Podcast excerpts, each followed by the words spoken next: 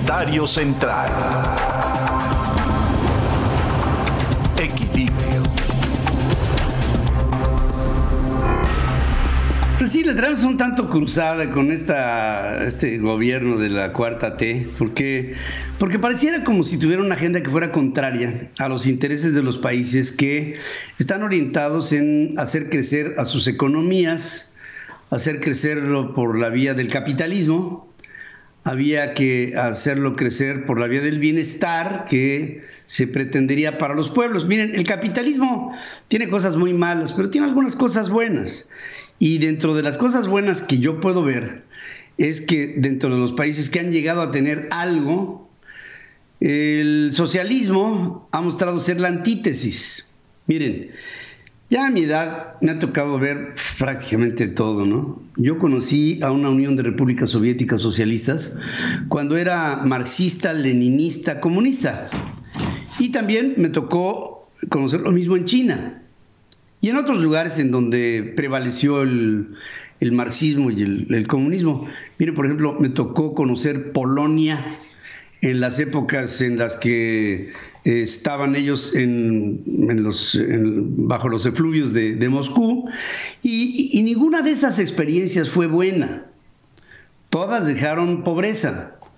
Me tocó conocer algunos de los primeros efectos de lo que pasó con Cuba, por ejemplo, ya en las épocas finales de Fulgencio Batista, que tenía muchos problemas pero no, bueno, ni siquiera el atisbo de los problemas que hoy tiene Cuba en la época post Fidel Castro y post los Castro. No, yo creo que, yo creo que México verdaderamente está caminando por un sendero equivocado.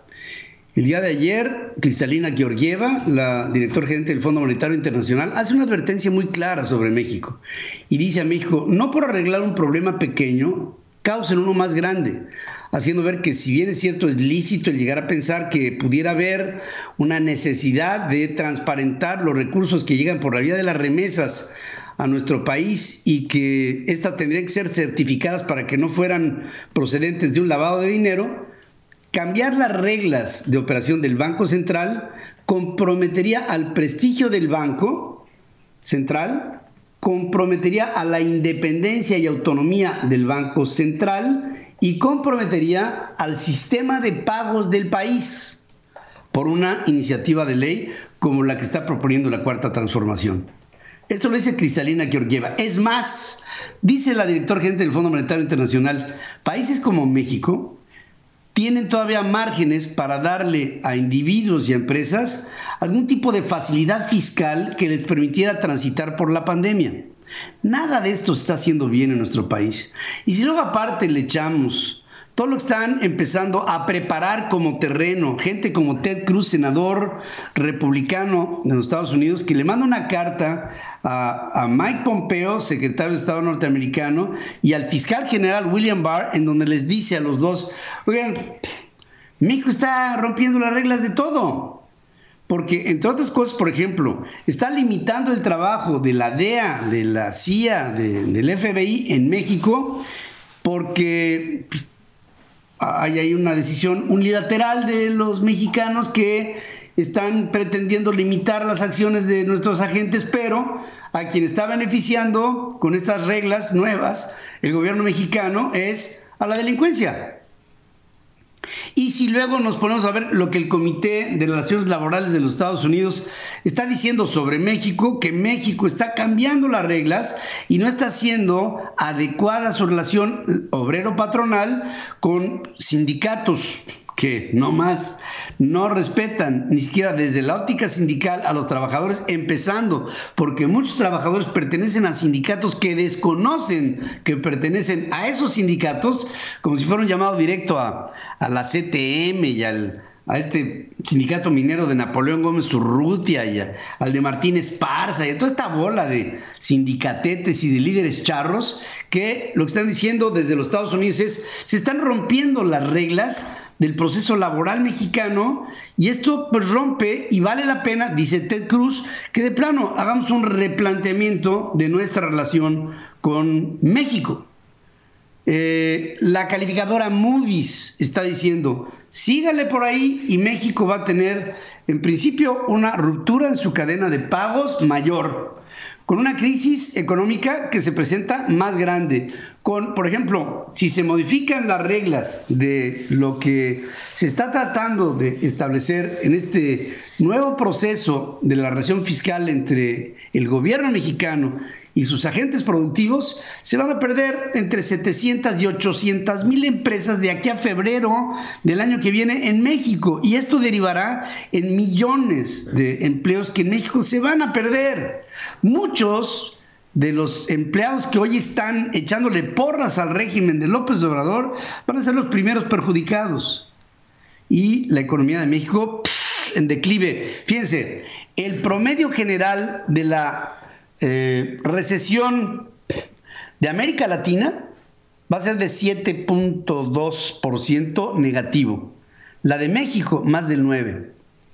Y la recuperación, el proceso de recuperación va a ser más rápida, la recuperación económica de Chile, que se va para el 2022, que de México, que podría ser hasta el 2025, cuando volviéramos a condiciones económicas como las que teníamos en noviembre del año pasado, en el 2019, hasta el 2025.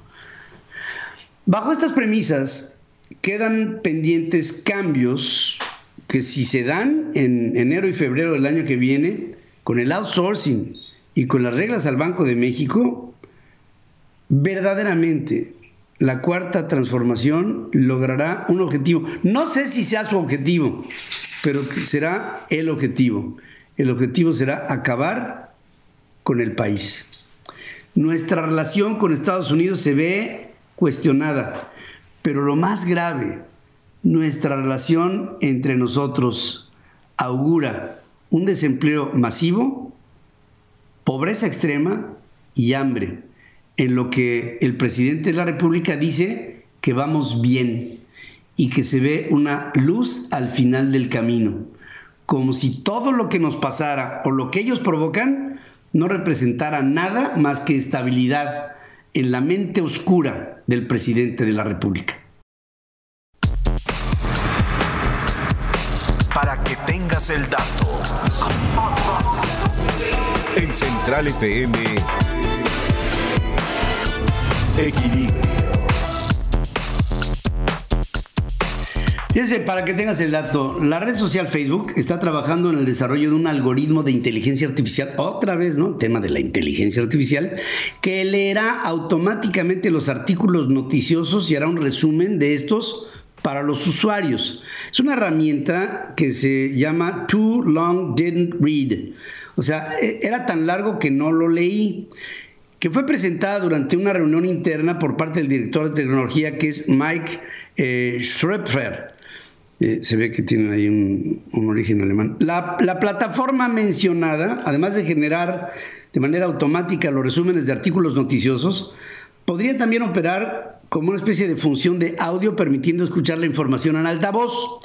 Uno de los retos más importantes de esta nueva opción de Facebook será el evitar que se divulgue información fake news por lo que su algoritmo deberá desarrollar un aprendizaje que le evite hacer resúmenes que estén ajenos a la verdad. Algoritmos inteligentes evitando las mentiras para que tengas el dato.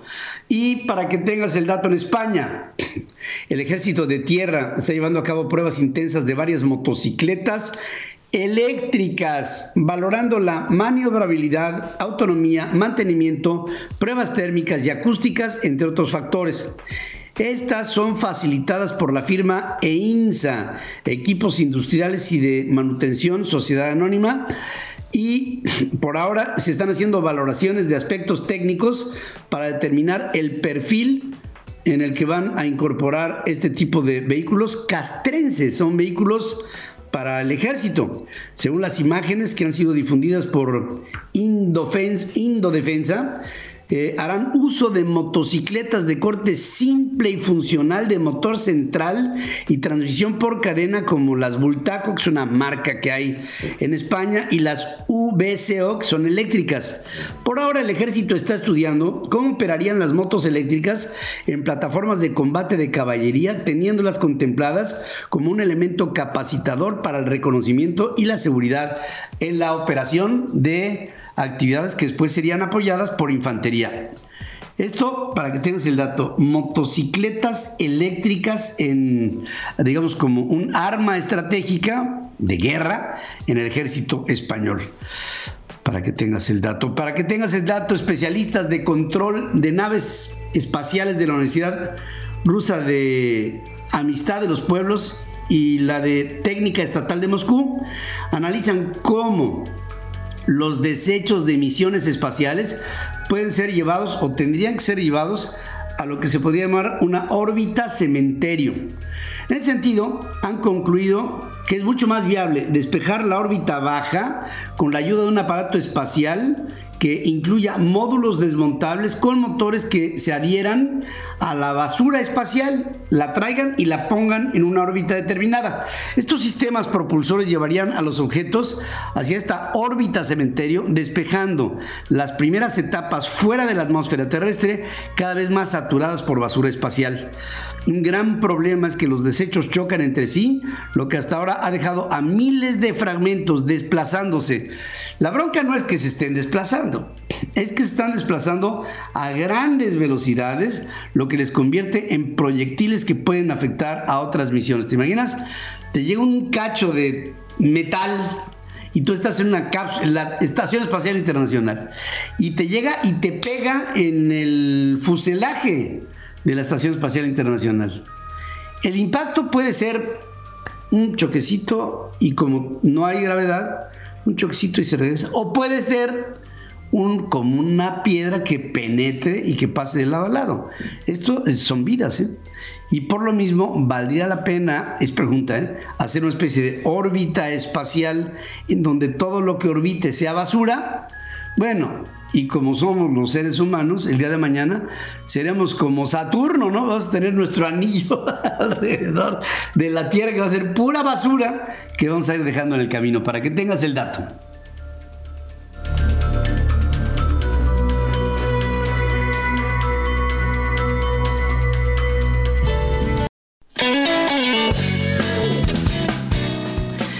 Había una buena oferta en México para que Tesla se estableciera en Jalisco.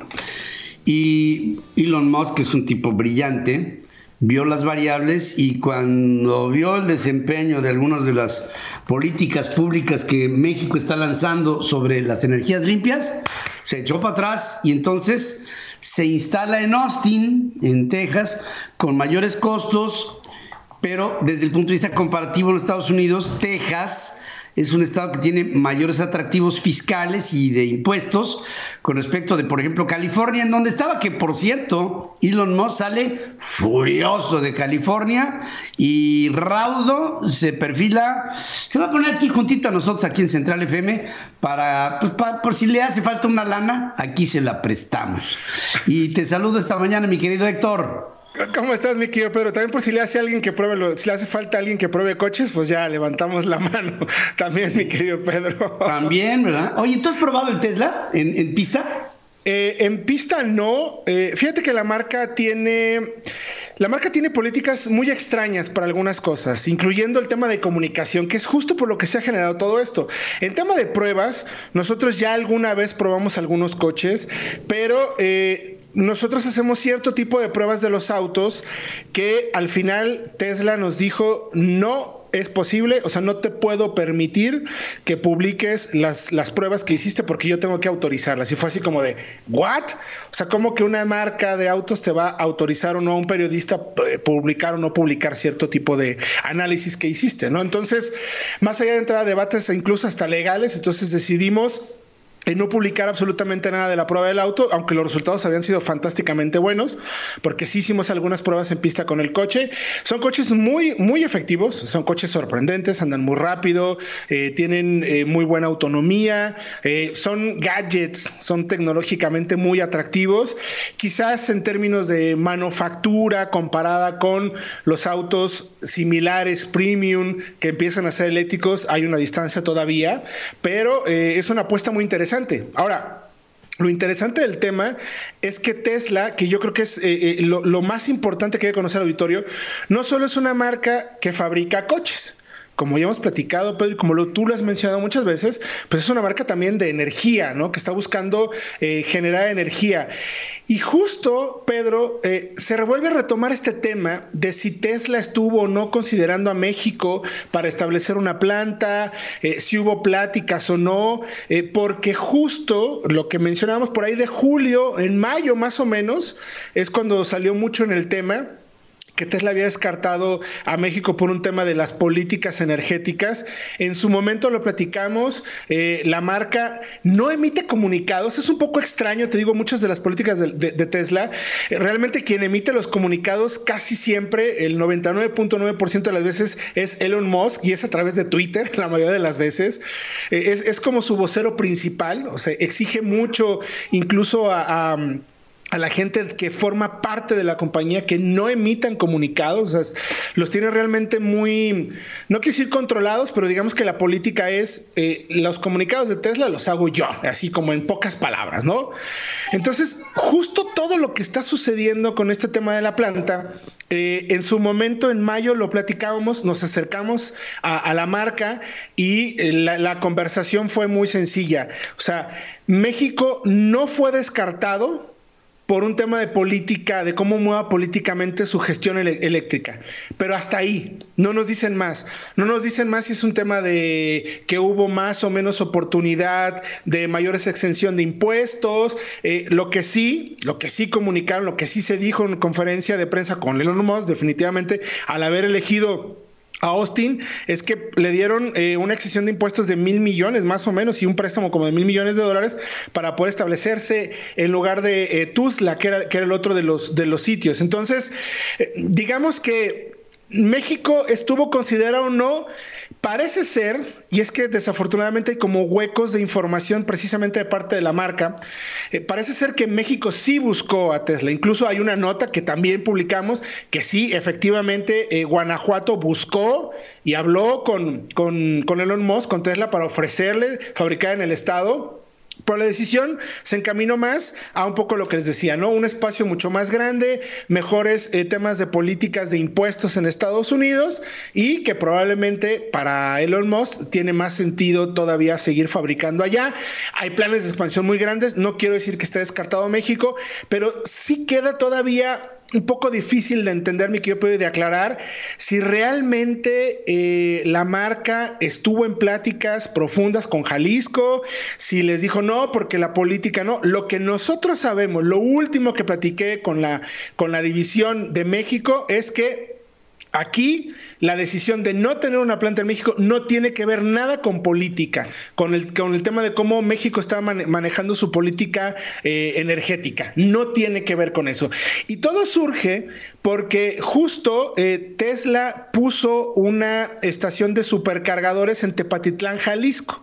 Y ahí hicieron la invitación para eh, acercarse incluso al secretario de Desarrollo Económico para mostrarlo. Lo que Tesla sí hace, y es de lo que hablábamos al principio, es una empresa que además está estableciendo su propia red de recarga de supercargadores rápidos. Estos supercargadores, Pedro, cargan una velocidad de 250 kilowatts. Te permite cargar el coche por completo casi en 20 a 30 minutos.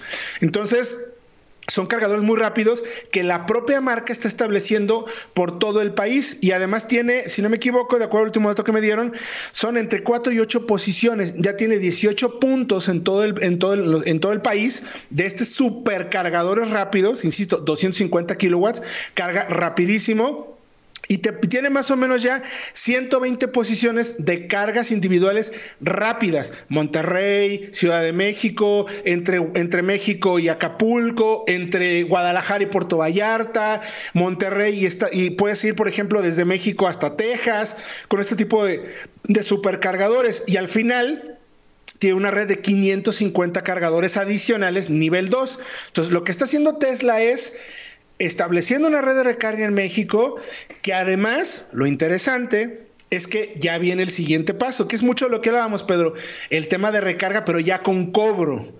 El siguiente paso de la marca para México va a ser a quiénes les voy a cobrar por cargar en mis cargadores. Sí, a los clientes por lo menos de un Model S y de un Model X tienen carga considerada de vitalicia. Todo el tiempo que tengan el coche lo van a poder cargar.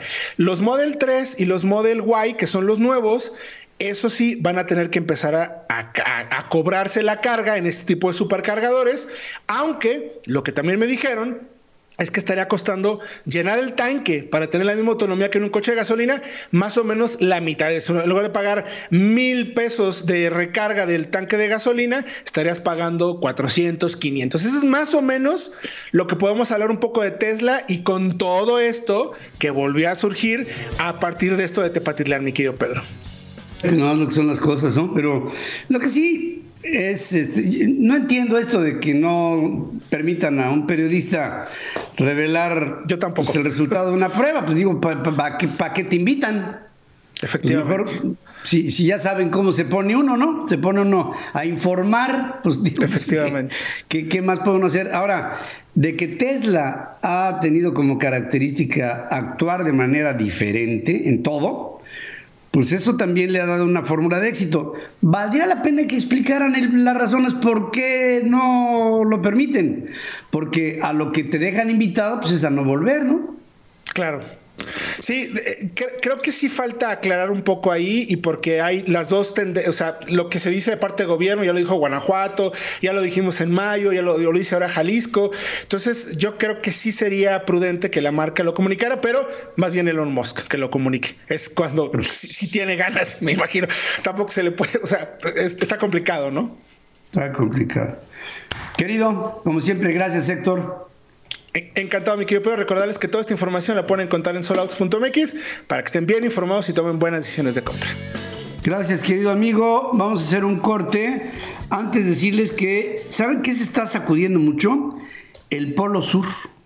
Fíjense que desde el pasado mes de agosto, el Centro Sismológico Nacional de Chile ha detectado más de 30 mil sismos en la Antártida, lo que representa un comportamiento inusual en ese territorio, también conocido como el continente blanco. ¿De qué tamaño es el Polo Sur?